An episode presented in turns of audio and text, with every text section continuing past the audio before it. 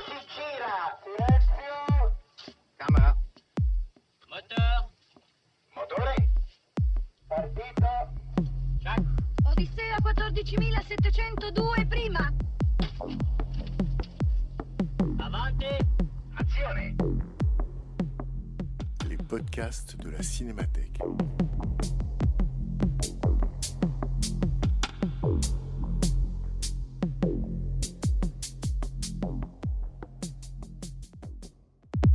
Bien, bonsoir. Euh, merci d'être là, merci d'être présent. Euh, merci à Nicolas Boukrieff de nous rejoindre. On est ravis de l'accueillir. Euh, vous savez, la Cinémathèque, une fois par programme, lance comme ça une invitation à une personnalité. Alors là, on a un peu triché parce que d'habitude, la personnalité, c'est comment dire, c'est un cinéphile, mais qui n'est pas, qui n'est pas critique de cinéma. On peut dire que Nicolas Boukrieff a été critique de cinéma, journaliste de cinéma. Euh, il a aussi été programmateur, scénariste, producteur et bien sûr réalisateur. Voilà, j'ai envie de dire, c'est le Nicolas Boukrieff, c'est un peu le croisement entre Starfix, Zulawski, qui a été absolument essentiel pour lui. La rencontre avec Zulawski, c'est une cinéphilie de genre, une cinéphilie particulière, mais qui justement voudrait ne pas être particulière. C'est une cinéphilie tout court.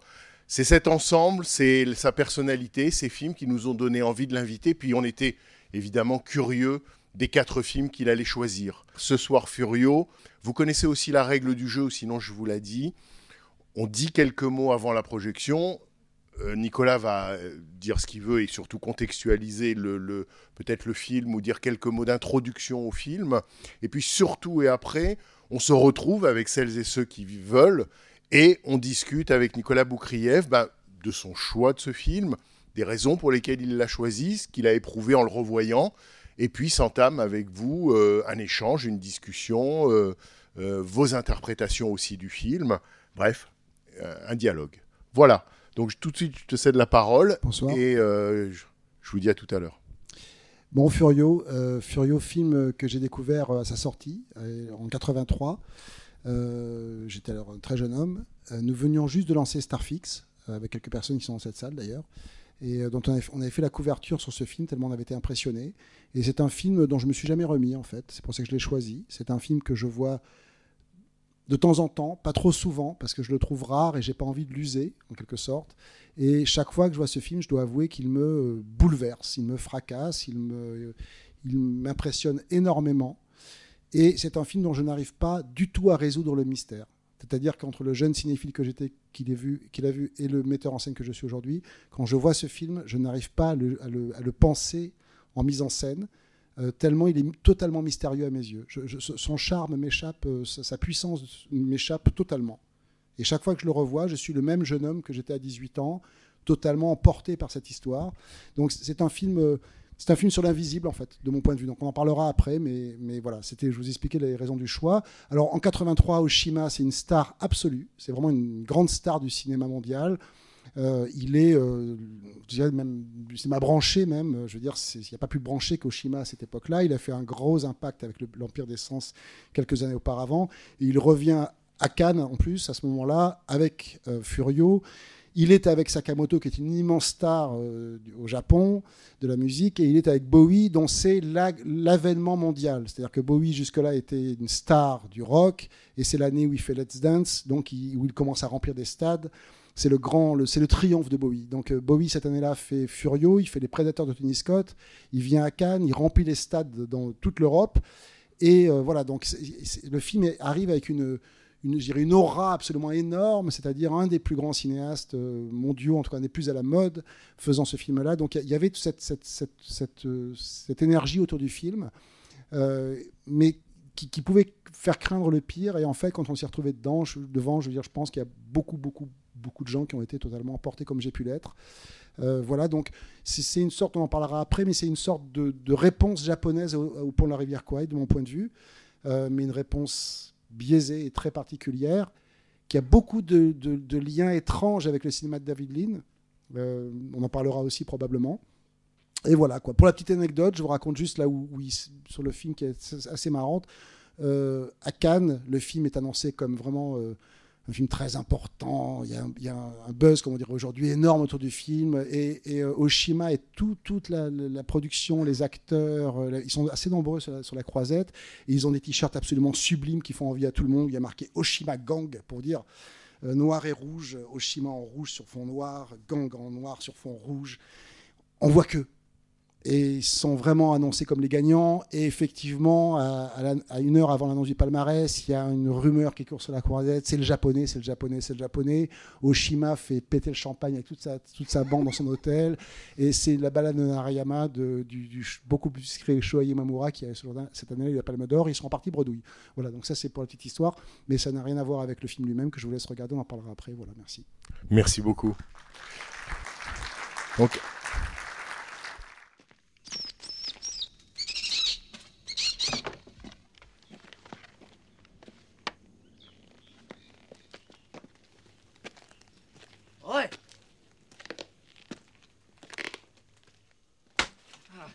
起きろローレンス何ですかこんなに朝早く原軍曹早くしろ What does he want? I'll find out 何 You'd have to take over.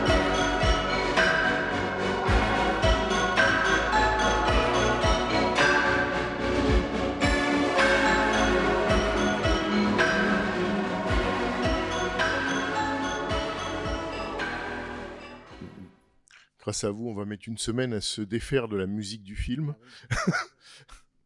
Euh, Peut-être est-ce que vous avez, en le revoyant, retrouvé les raisons pour lesquelles vous l'avez programmé ou, Ah, que- euh, ou est-ce que d'autres d'autres raisons non, sont euh, venues En fait, en fait, euh, c'est plus. Enfin bon. Euh, D'abord pour le revoir sur grand écran, c'est aussi une des raisons pour lesquelles je l'ai programmé. Ensuite parce que ça faisait très longtemps que je l'avais pas vu, je le vois à peu près tous les 10 ans. Comme c'est un film que je trouve très précieux, je, je, je, l'use pas, on va dire, parce que c'est un film qui me bouleverse vraiment à chaque fois que je le vois, euh, de la même manière, exactement. Je, n'arrive pas à le, dominer. Je, suis complètement otage de ce film que je trouve totalement mystérieux.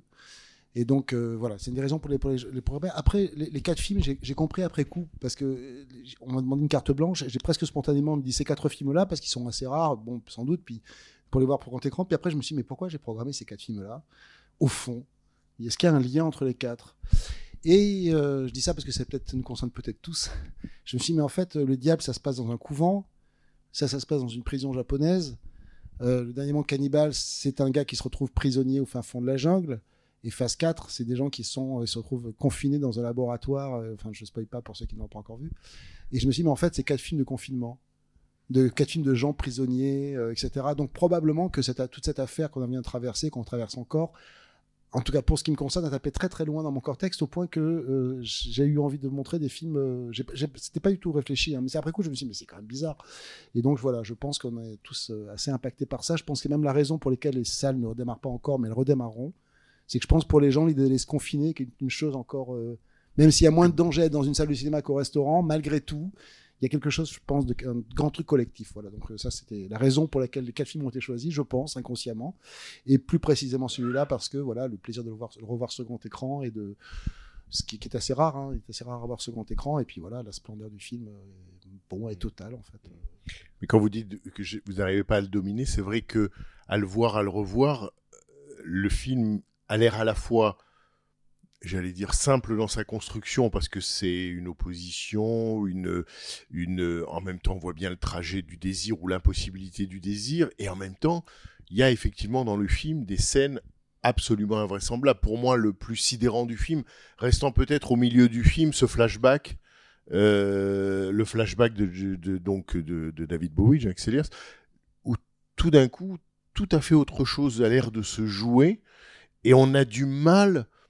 Et là, vraiment, c'est presque comme si, alors déjà, le film est assez peu naturaliste, mais c'est comme si on avait, on était, on avait changé de régime.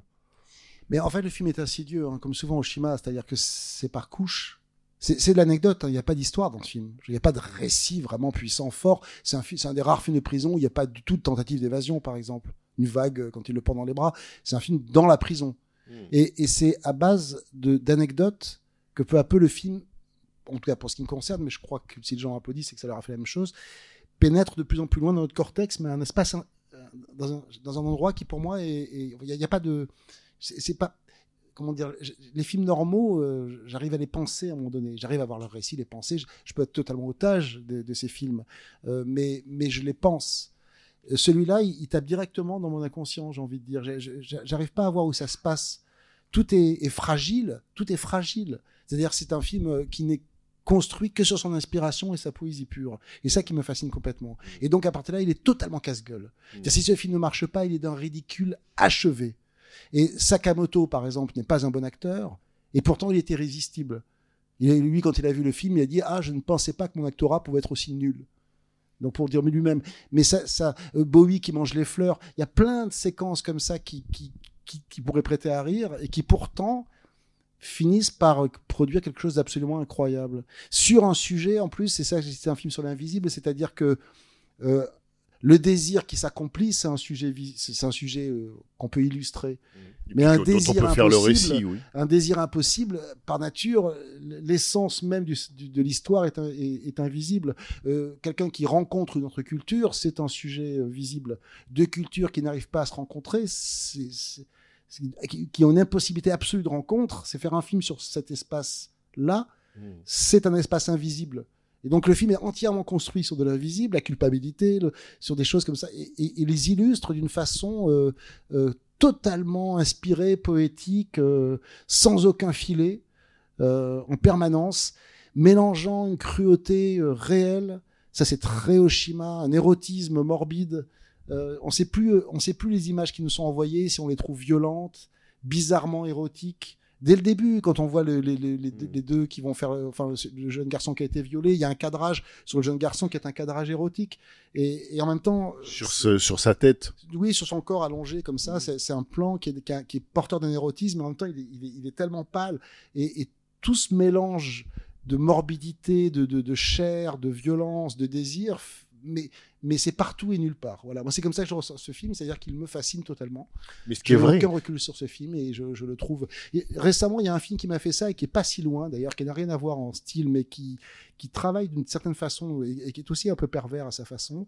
C'est euh, le dernier Jane Campion sur Netflix, Power of the Dog, qui est un film euh, qui, qui est porteur aussi de quelque chose de très trouble et qui ne révèle son projet qu'à la fin.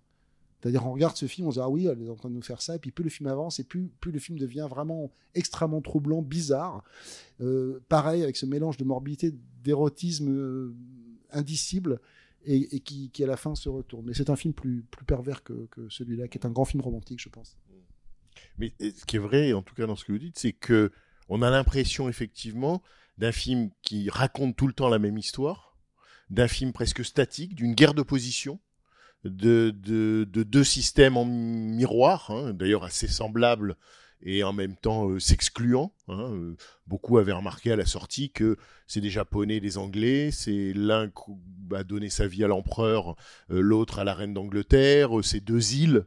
Donc il y, a des, systèmes de valeurs ou des logiques d'ordre qui sont semblables. Et en même temps, effectivement, le film débarrassé d'une certaine manière de sa narration, puisque d'emblée par la première scène, il est dit que le désir sera impossible, il est tabou, il est im- impensable, ou en tout cas euh, impossible à accomplir. Euh, c'est ça qui effectivement peut-être libère la dimension visuelle du film ou sa poésie, parce que c'est encore une fois un film qui fait du surplace. Euh, en, en narration, oui, c'est une anecdote. Il n'est fait que d'anecdotes. Mais il travaille les mêmes thèmes. Le, thème d'ailleurs récurrent euh, sur la musique, c'est pareil. Il y a trois thèmes hein, qui, et qui tournent, mais qui finissent par nous attraper. euh, et de plus en plus. En plus, c'était à l'époque, la musique avait fait un carton hein, mondial, mais parce que c'était l'arrivée. L'électro euh, venait d'arriver dans le cinéma. on va dire depuis 5-6 ans, je parle vraiment le- la BO électro, hein, je parle pas de, choses peut-être plus expérimentales, mais c'était George Moroder pour, Medi- pour Midnight Express, c'était John Carpenter, c'était vraiment au service de l'efficacité. Et, et c'était un des premiers scores qui se servait d'électro en termes purement émotionnels, voire intimistes. C'est-à-dire que c'était une. Enfin, à ma, connaissance, je peux me tromper, hein, je pense qu'il y aura des contre-exemples, mais très globalement, l'électro, c'était euh, les chariots de feu, c'était pour accompagner la course des gars. Il y avait de l'émotion, il pouvait y avoir de l'émotion, mais dans Midnight Express, c'était pour, pour quelque chose de très martial, pour la course quand il, il part. Et, et Tangerine Dream, c'était pour euh, les films de Friedkin, c'était très planant. C'était des nappes très planantes, mais la, la notion d'électro euh, pour créer un score totalement émotionnel et irrésistible, hein, euh, c'était quelque chose qui a beaucoup joué pour le film. Ce qui est très beau aussi, c'est Kitano qui est extraordinaire, c'est son premier rôle.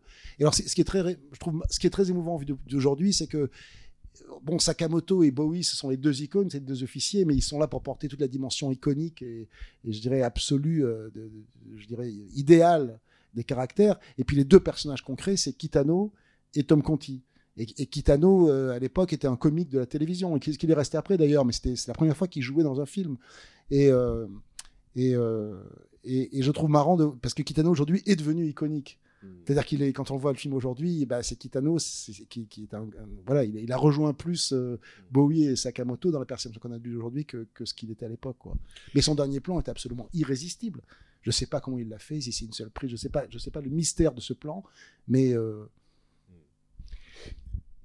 quand même le personnage de Takeshi, enfin donc, Kitano, peut-être euh, à la fin quelque chose est aussi parce que le, film, comment dire, ne tire pas lui-même ses propres conclusions, mais quand même l'idée que le titre vienne de cette soirée, euh, de ce soir de Noël où euh, Kitano, donc le personnage est ivre.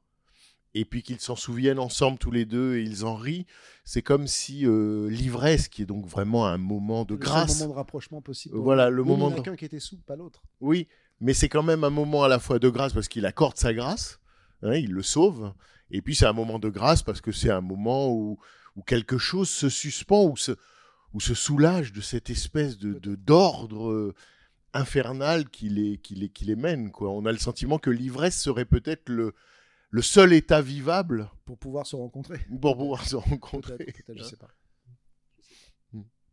Et, et autre chose, le, là, là aussi, scène presque.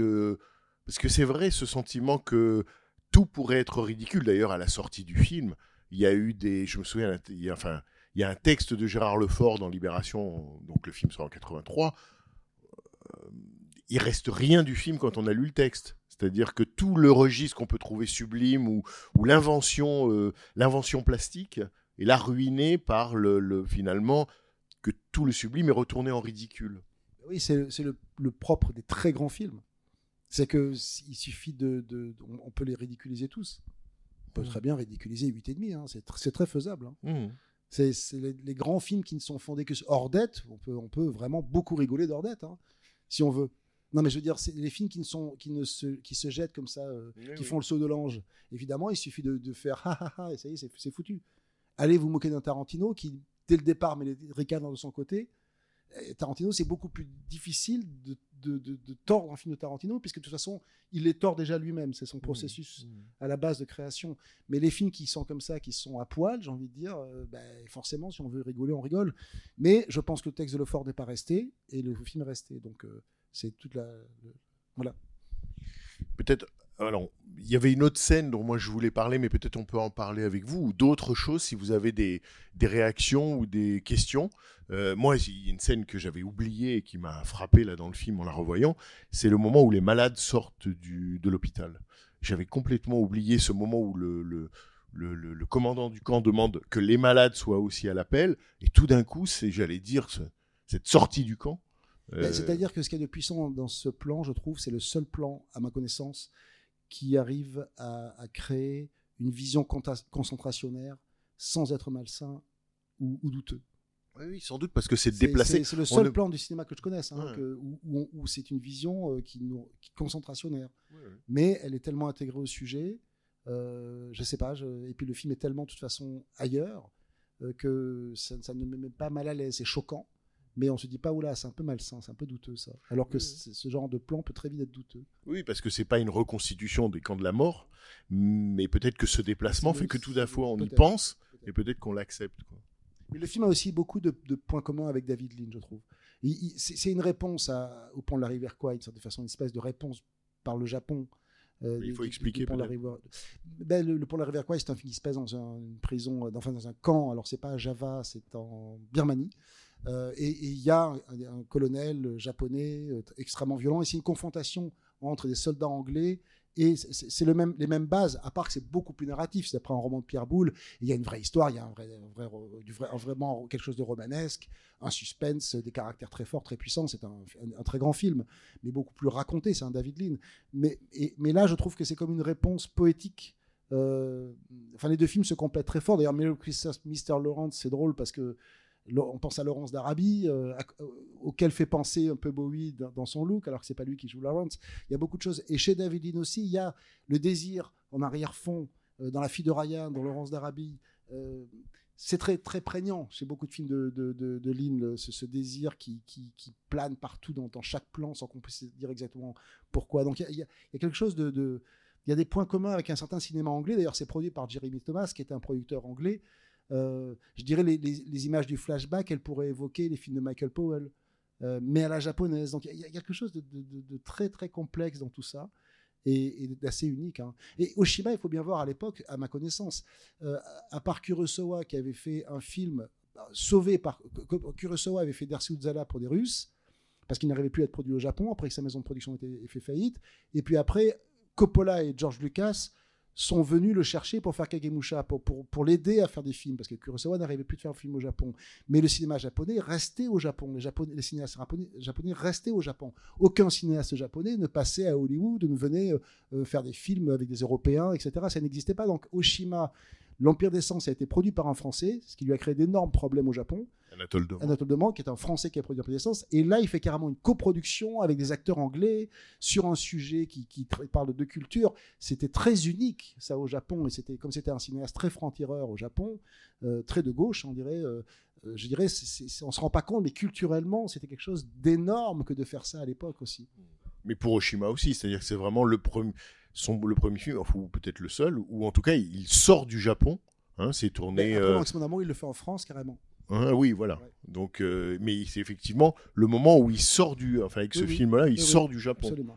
D'ailleurs, il, il en éprouve dans ce qu'il décrit un peu d'ivresse ou une sorte de, de grande joie, quoi. hein, parce que il y a quand même chez lui aussi, et peut-être c'est un des sujets, enfin c'est le sujet du film, peut-être, c'est il y a ce désir pour lui de connaître l'autre, de connaître, d'aller à la rencontre, absolument. Que sans doute que, que le Japon qui a été un pays si fermé, si militariste, si qui a tellement glorifié son armée et, et, et nié l'autre, tout le film essaye d'aller vers l'autre. Oui, et, et je pense qu'au Japon, c'est un film qui a dû faire quand même, euh, qui a dû être fort parce que c'est un film qui parle de la cruauté des soldats japonais, de la torture dans les camps japonais. Enfin, je veux dire, c'est un film que je pense parce qu'il était très très sulfureux au Japon, euh, Oshima très très scandaleux. hein. Il a eu des, des très gros problèmes avec l'empire des sens, qui a fait être interdit. Enfin bref, et, et je pense que ce film-là, au Brouillard Japon- au Japon, qui a été un film interdit ouais, aussi. ouais. Je, je pense que celui-là au Japon a dû être quelque chose d'assez d'assez énorme hein, en- en- culturellement dans ce dans ce qu'il véhiculait, ce qu'il racontait. Je pense quelque Oui, chose parce que là, il vraiment, il, il s'en prend, certes, beaucoup plus tard Très que la fin de la Seconde Guerre mondiale, mais il s'en prend vraiment à la manière dont l'armée japonaise avait le droit ou pouvait être représentée. bien sûr.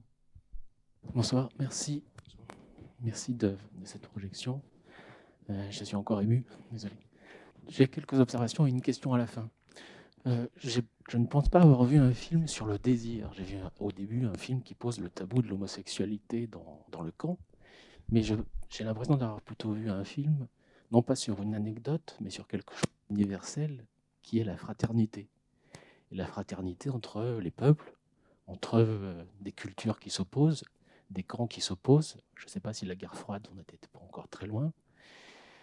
Et, euh, et il me semble que tout est dans le titre. C'est-à-dire que euh, ce sont deux frères, finalement, non pas enfin, le capitaine Hara et Mr. Lawrence, euh, qui se parlent, finalement, puisque le titre est un dialogue. Quelqu'un s'adresse à un autre. Et ils sont bien frères, puisqu'ils ont le même, euh, le même père, le Père Noël. Euh, donc, si, si pour moi tout est dans le titre, il est universel, il parle de fraternité, je ne vois que de la fraternité et le besoin de fraternité malgré l'absurdité. On parle de l'absurdité de la guerre en fait. Pourquoi le titre Pourquoi y a-t-il un double titre? C'est-à-dire pourquoi est-ce que c'est Furio? Le titre anglais, c'était Christmas, Mr. Lawrence, et le titre euh, japonais, je crois, en tout cas le titre français, c'était Furio. Et alors Furio, j'étais voir parce que je me demandais justement, euh, c'est alors l'idéogramme les Japonais appelaient comme ça les soldats, euh, les prisonniers anglais. C'est le nom que les Japonais, alors je ne sais pas quelle serait la traduction, parce que nous, Furio, on pense à Fury, mais euh, la, la traduction, je dirais, euh, de, de sens au Japon de Furio, je ne sais pas.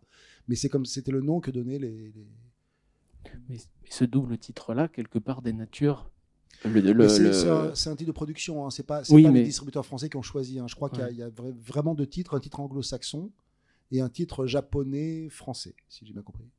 Au Japon, le film s'appelle Furio, je crois, pas Mary Kiss.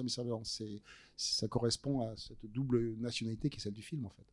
Mais qui est aussi le, sujet du film, finalement. Bonsoir. Par rapport à ce que vous disiez sur l'espèce de faux rythme qui a, enfin, j'ai ressenti un faux rythme dans le film sur l'aspect euh, grand film romantique un peu sans filet et le- le- le- l'impossibilité finalement, le, le un récit qui est dans l'impossible. Ça m'a fait penser à un, à un autre film, alors qui n'est pas formellement euh, lié à ça, mais c'est Mort à Venise de Visconti, qui a un espèce de, truc comme ça où on ne comprend pas du tout ce qu'on nous raconte pendant deux heures, euh, je ne sais plus combien de temps ça dure, ça dure une éternité, où euh, on a ce, personnage qui, veut aller vers un autre, qui passe son temps à le regarder, qui n'y va pas.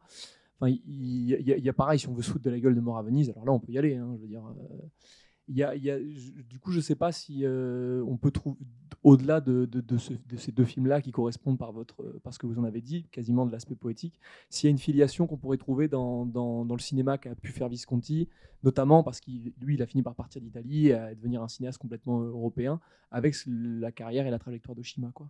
Pourquoi pas, mais euh, en, termes de, graphisme, je les trouve très très différents, en fait. Mais euh, oui, pourquoi pas. Mais Oshima, euh, euh, c'est intéressant parce que il fait ce film. Après, trois ans plus tard, il vient, en, Europe, il vient en France, il fait un film qui s'appelle Max mon amour, qui a là encore un score, un, score, un thème de Michel Portal qui est sublime, qui est un film qui a été écrit par Carrière et qui s'est fait massacrer pas mal en France à l'époque parce que tout le monde a dit ah ça y est Oshima fait du Buñuel. Et euh, si vous n'avez pas vu, je vous invite à le voir. Je ne vais pas spoiler l'histoire parce que l'histoire elle est absolument formidable. Et c'est effectivement un film français à la Buñuel avec une lumière un peu blanche comme ça, des, décors qu'on sent décors et tout ça. Il y a Charlotte Rampling dans le film notamment.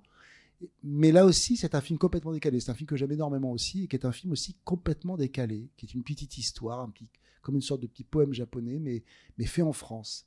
Très, très, très bizarre. Et, euh, et c'est un, c'est un film absolument passionnant. hein. Et ensuite, il a arrêté de tourner, donc c'est 83-86, il a arrêté de tourner pendant 13 ans. Et il a fait un arrêt cardiaque. Et il est, c'est comme s'il était revenu d'entre les morts pour faire un film qui s'appelle Tabou, qui est un film que moi je trouve sublime également, euh, qui, est une histoire d'homosexualité encore, de désir homosexuel, mais là, au 19e siècle, dans un clan de, de samouraïs. Et c'est un film sur un fantôme. C'est, vraiment un film de, de- quelqu'un qui, enfin moi c'est comme ça que je le ressens, de quelqu'un qui est revenu de- de- d'entre les morts pour livrer ce film, qui est une, variation quelque part hein, sur euh, ce qui parle du désir hein, plutôt que, que la partie euh, euh, de ce qu'il y a. Et tabou, et, et là quand il y a Sakamoto, et Sakamoto qui a pour, ça a beaucoup perdu après en, en tant que compositeur de film, il a fait encore un très beau score pour le dernier empereur avec David Byrne euh, de Bertolucci, et puis après il a fait des scores assez moyens, et même sa musique était évidemment assez, devenue assez variété, pas très passionnante. Et sur Tabou, il a de nouveau fait un score que je pourrais vous siffler là, euh, que je n'arrive pas à oublier. Euh, et c'est aussi un film que je vois une fois tous les 10 ans. Je vous conseille vivement, qui est très rare, qu'on trouve en DVD, hein, évidemment, etc. Mais je qu'il passe jamais nulle part. J'aurais pu le prendre à la place de Furio, mais j'avais plus envie de revoir Furio, qui est plus, plus flamboyant. Mais voilà, c'est une carrière très curieuse. euh. Et alors, je ne sais pas pour ce film-là, mais quand j'étais journaliste, j'avais rencontré Charlotte Rampling qui m'avait parlé de Max Mon Amour et qui nous avait dit qu'il avait une. je, me sers de ça hein, sur les tournages. Quand je suis très à la bourre sur le temps, je dis ça aux acteurs et ça marche très bien. Euh, c'est qu'elle arrive pour jouer et Charlotte Rampling disait ben moi, en général, ma première prise c'était pour m'échauffer, puis la deuxième un peu mieux, puis vers la septième, huitième prise, je commençais à être vraiment au, top. Et elle arrive pour faire le premier plan avec Oshima, premier plan et tout. Elle joue, tout, tac. Ok, coupé, plan suivant. On dit non, attendez, quoi. Et il lui a répondu on ne vit qu'une fois. Et donc Oshima ne faisait, mais ne prévenait personne. Il ne faisait qu'une prise, en tout cas sur Max Mon Amour. Il ne faisait qu'une prise. Donc, après, nous, on était, on était tous vraiment au taquet. Et on s'amusait de voir les, acteurs qui venaient pour jouer une petite scène. Personne, on n'a pas le droit de leur dire. Ils arrivaient, ils faisaient leur scène. Ah, c'est bon, on passe à autre chose. Et voilà, on ne vit qu'une fois. Très beau. Très japonais pour le coup. Mais, c'est un truc que j'utilise des fois en tournage et, qui- marche très bien. Parce que vous dites ça à un acteur, sauf évidemment s'il y a une perche. J'imagine que quand il y a un problème technique, il refaisait la prise. Mais sinon, il ne faisait qu'une prise. Ça, je pense qu'on pourrait diviser l'histoire du cinéma entre les cinéastes qui ne font qu'une prise et les cinéastes qui en font 30. C'est pour ça que je me demande si le dernier plan où il est tellement bouleversant, euh, si, si c'est pas une seule prise. Euh, Peut-être qu'il a duré, hein, parce qu'il le dit deux fois, il s'y reprend. Il, est tellement pur ce plan que je me demande si- s'il n'y a pas quelque chose, de cet ordre-là. Parce que je n'arrive pas à imaginer cet acteur répéter pour et puis faire une prise de, je sais pas, il y a quelque chose de de- d'unique dans ce plan. Je sais pas si ça nous aide à le savoir, mais le tournage était prévu sur huit semaines, il en a duré sept. Je sais pas. Ce film a une esthétique euh, un peu euh, organique, euh, mais en même temps euh, aboutie. Et je me demandais qu'est-ce qui fait que ceci marche aussi bien comme ça marche? Je suis incapable de vous répondre. C'est justement pour ça que ce film me fascine. C'est les, les- choix des focales, les, les, moments sans musique, les moments où il met de la musique. Euh, Je pense qu'il n'est porté que par une sorte d'inspiration poétique et en même temps, il est extrêmement précis et rigoureux. Il y a des zooms, des moments comme ça où ça zoome très précisément. Donc le film paraît pensé, mais en même temps pas du tout. C'est, je, je- je suis incapable de vous répondre. C'est vraiment un film dont je, ne peux pas parler de la mise en scène parce qu'elle m'échappe. Et dans le, Elle me fascine. Et dans le même ordre d'idée, ce qui est tout à fait sidérant, c'est que quand même les cadres du, sont d'une grande précision. On dit tout ça, euh, par exemple au, tribunal, euh, ce, ce- ce mouvement de décadrage qui à la fois euh, nous aide à voir celui qui lit et bien sûr nous aide à, à- à- à intégrer le, le- le capitaine dans le plan et puis après on va zoomer sur lui. Et en fait, Oshima ne faisait pas de découpage, il faisait pas de pré-découpage. Il venait, alors il disait c'est parce que je suis paresseux, mais il venait sur le tournage sans préméditation. Il disait je regarde comment les acteurs bougent et de là je déduisais euh, euh, les plans euh, et l'organisation de la séquence. Et quand on voit ce qu'on voit, on a le sentiment inverse, c'est-à-dire de quelque chose de, de prémédité. Ouais, mais je pense que c'est un mélange des deux. Il, faut se méfier de ce que disent les metteurs en scène. Surtout quand ils disent. Enfin, plus ils disent je prépare pas, plus une façon de passer pour un génie spontané. Donc je pense qu'il y a un mélange des deux. Je pense qu'il y a des moments comme ça. Puis des fois, il y a un mouvement grue avec un zoom. Il n'arrive pas le matin en disant tiens, euh, je pense que ça, ça- ça s'organise. Donc euh, la gestion des, figura- des figurants, tout ça, ça s'organise. Surtout si la tournée c'est en cette semaine. Donc je pense que c'est un mélange des deux. De vision qu'il devait avoir, qui devait être précise, mais j'en sais rien. hein. Mais de, de vision qu'il devait imaginer, puis de choses qu'il devait trouver comme ça, en fait. Je pense. Et Puis il y a Bowie dans le film. Il faut parler de Bowie. C'est, c'est- il est absolu dans ce film. Il est incroyable. Euh, il, tient des gros plans. le film arrive à être filmé très, très, très près de lui, sans rien enlever à sa, dimension de star iconique de, Ziggy Stardust, de l'homme venu des étoiles. C'est quand même quelqu'un qui a fait une carrière absolument hallucinante. Enfin, je veux dire, il est, de la stratosphère. C'est l'homme qui venait d'ailleurs pour le coup. Il a réussi son coup jusqu'à mettre en scène sa propre disparition avec l'album Black Star il n'y a pas plus abstrait, à part peut-être Michael Jackson, mais Michael Jackson, on l'a vu, euh, on a vu sa névrose. Mais chez Bowie, on ne l'a pas vu. Donc, et il arrive à faire ce film il est filmé en plan comme ça, à être totalement dans le rôle, extrêmement généreux, sans rien perdre son mystère. Ça, c'est fou aussi. Est-ce que. euh, Excusez-moi, non Est-ce qu'on n'est pas dans une critique sociale dure, du type euh, voilà euh, une armée barbare, une armée violente, brutale, inutile, notre armée à nous les Japonais, avec finalement un film qui serait le contraire de la grande illusion, en disant votre humanisme dépend de la manière dont vous traitez les vaincus? Et dont vous traitez vos prisonniers. Si vous les traitez avec humanité, il n'y a pas de problème. Ça veut dire que vous êtes, euh, vous êtes quelqu'un d'acceptable. Si vous exercez sur eux des violences absolument constantes, euh, incontrôlées, sadiques, euh, vous êtes un barbare. Et finalement, ceux qui sont les vainqueurs, ben, c'est vos prisonniers parce que ils ont l'humanité de rester dignes au milieu de tout ça. Alors, oui, ça peut, ça peut se dire comme ça. Ce qui est plus tr- plus troublant dans ce film, c'est que ce personnage, justement, euh, de Kitano, que joue Kitano, c'est un personnage qui est d'une violence extrême et qui pourtant qui est irrés- irrésistiblement attachant. Et totalement, c'est lui qui emporte l'émotion de la fin. C'est lui qui, envoie toute cette émotion qu'on reçoit comme ça, en, la ressentant, mais sans arriver à, parce que c'est ces parties de saut comme ça, de puce, comme ça, des moments comme ça très lyriques, puis qui s'arrêtent brutalement. On, reçoit, on, est plein d'émotions, et lui à la fin vient et envoie l'émotion globale du film. Or, c'est le personnage le plus brutal du film, qui est nous le plus impré- imprévisible, qui peut frapper les gens, euh, mentir, tricher. Enfin, il est, il est étonnant comme personnage. Et pourtant, c'est le plus attachant de tous. Donc, euh, je-. Mais quand même, Après, sur, la- sur la grande illusion, la il, grande illusion, par contre, ouais, il y a que quelque chose de. Oui, oui. Où le contraire est, est un peu la même chose, c'est-à-dire que dans La Grande Illusion, euh, ce qui rapproche euh, Raffenstein, c'est-à-dire joué par von Stroheim, le, disons l'officier allemand, et de Boieldieu joué par Freinet, c'est l'être de classe. Ils sont, euh, certes, ils sont pas de la même nationalité, mais il, y a un lien fort entre eux. Enfin, en tout cas, euh, il y, a, un plaisir à être ensemble, disons. Et, euh, là, d'une certaine manière, entre Bowie et, le capitaine Yono, il y a aussi, j'allais dire, une, classe en commun. hein. Dans le flashback, on voit que c'est pas un rotu, enfin, il, il- comment dire, c'est, c'est, il vient pas de la classe laborieuse, le, le Jack Selliers. Donc il y a, il y a aussi une reconnaissance de cet ordre-là, sans doute, entre eux. Même si, évidemment, euh, là, ça- c'est teinté d'homosexualité, euh, ce qui n'est pas le cas dans, le, dans La Grande Illusion. C'est plutôt l'amitié entre hommes ou l'amitié entre chevaliers. euh. Mais je, je pense que c'est au-delà de l'homosexualité. C'est ça qui est fort dans ce film. C'est pas une histoire d'homosexualité au sens un garçon tombe amoureux d'un autre. Il y a- C'est de l'ordre de l'impossible de quelque chose. C'est c'est- c'est ça que, quel qu'il soit, je pense que ça pourrait être. euh, Enfin, il se trouve que se trouve que là, comme ce sont des camps de prisonniers avec des soldats qui les gardent, il n'y a pas de femmes dans ce film, aucune.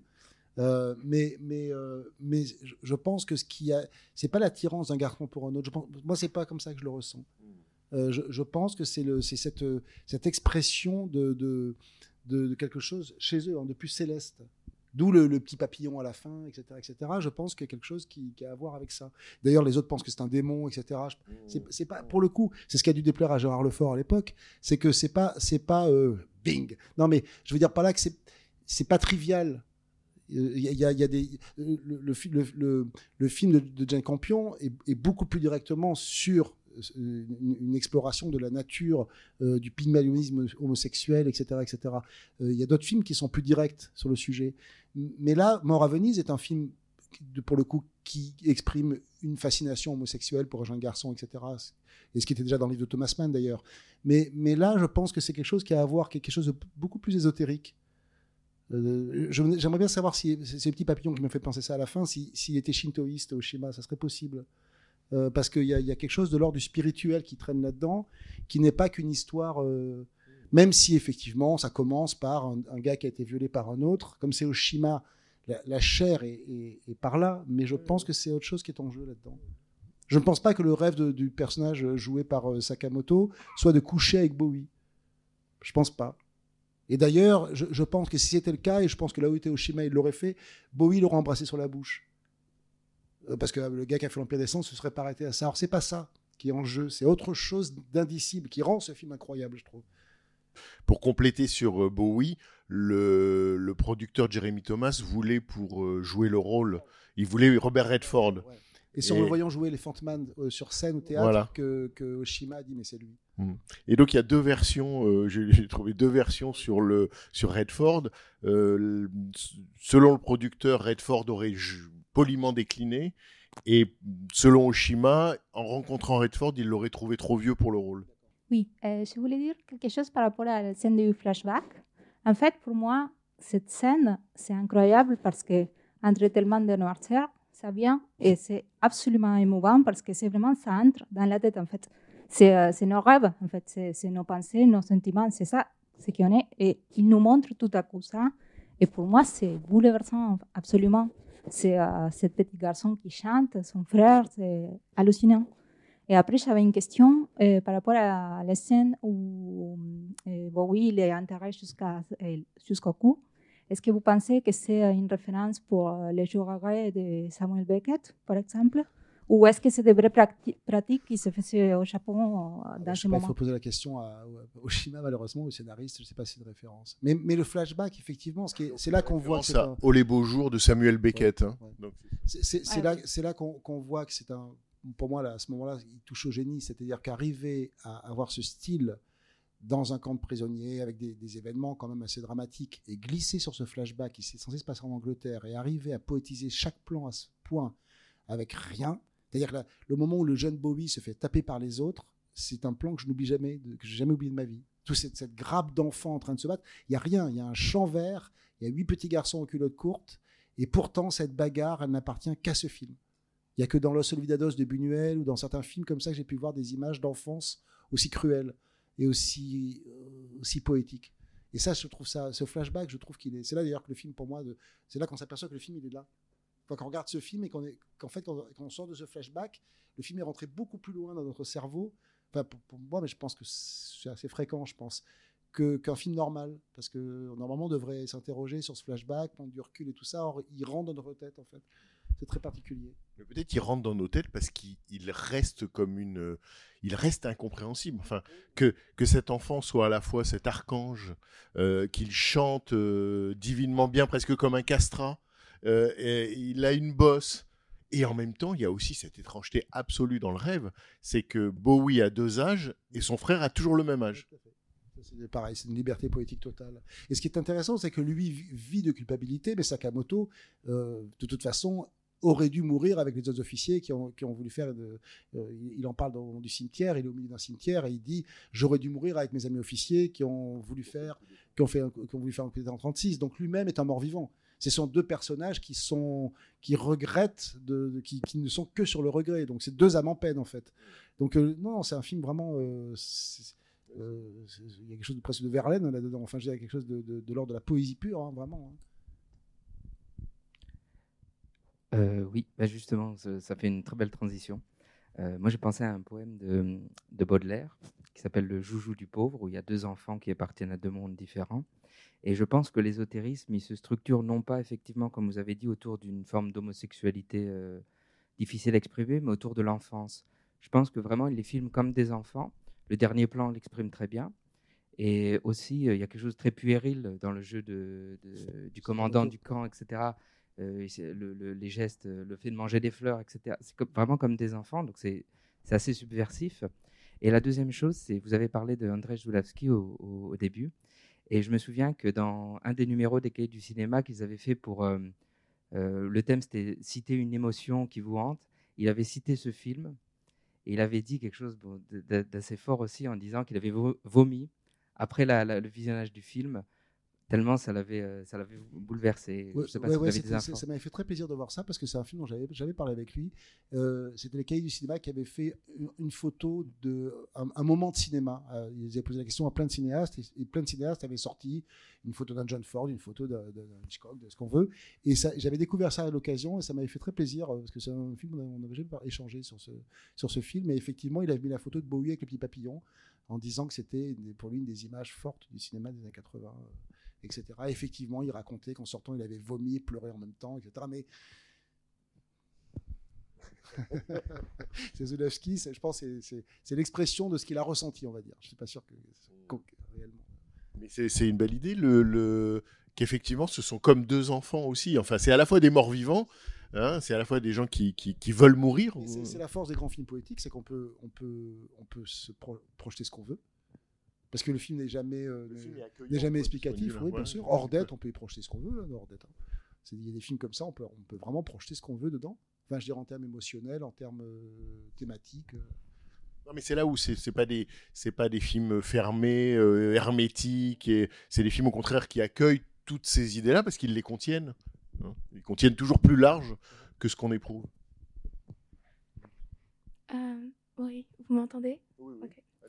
C'était vraiment euh, aussi ce, que je, ce dont je voulais parler, cette euh, sorte de périlité qu'il y a dans la relation, de périlité d'enfance qu'il y a dans la relation entre, euh, entre Sakamoto et David Bowie. Aussi, euh, ce sont un peu des personnages euh, irréels, enfin un peu euh, comme deux idéaux, l'idéal du général japonais, euh, du commandant, du capitaine japonais, et puis euh, l'idéal de ce que représente Bowie. Et euh, il y avait ces dimensions d'enfance, surtout dans la scène du baiser entre les deux, c'était très mignon.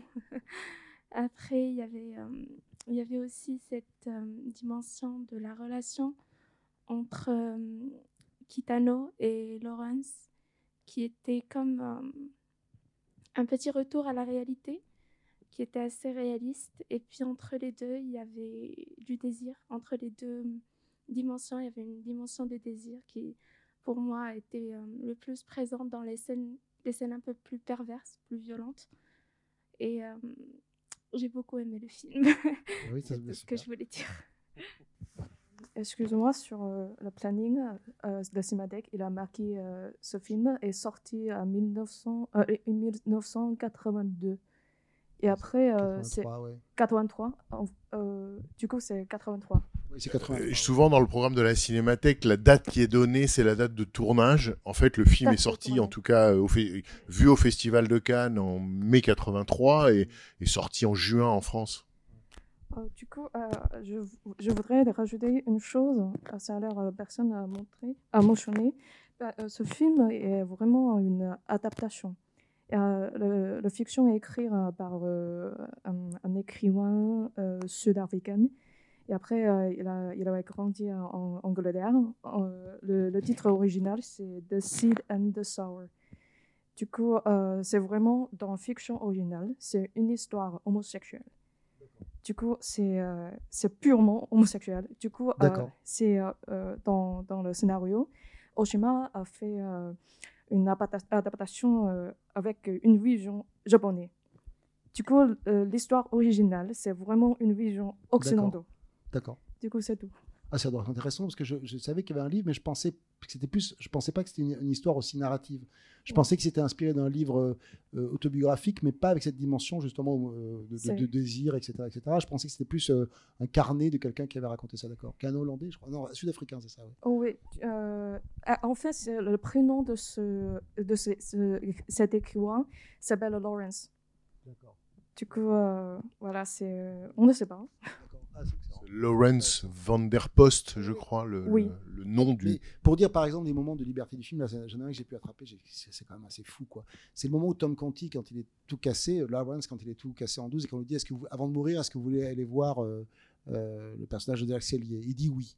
Et là on le jette dans un endroit où il y a du sable, et puis il se traîne.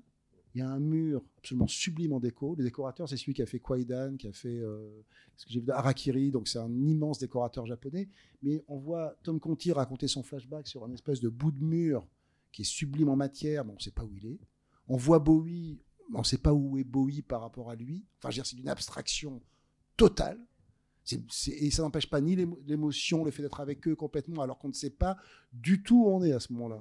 Et on ne le devine que après le long flashback, après tout, quand ils viennent les chercher, là, à coup, on comprend qu'ils étaient de l'autre côté d'un mur. Mais ça fait 10 minutes qu'on est dans cet endroit. Et on se pose pas du tout la question de se dire, mais c'est un peu paumé là. On, on- on- on- on est juste emporté par, par, le, par ce qu'on voit, ce qu'on nous dit, ce qu'on nous, ce qu'on nous évoque. Ça, ça, je me suis dit, ça, c'est quand même très gonflé, quoi.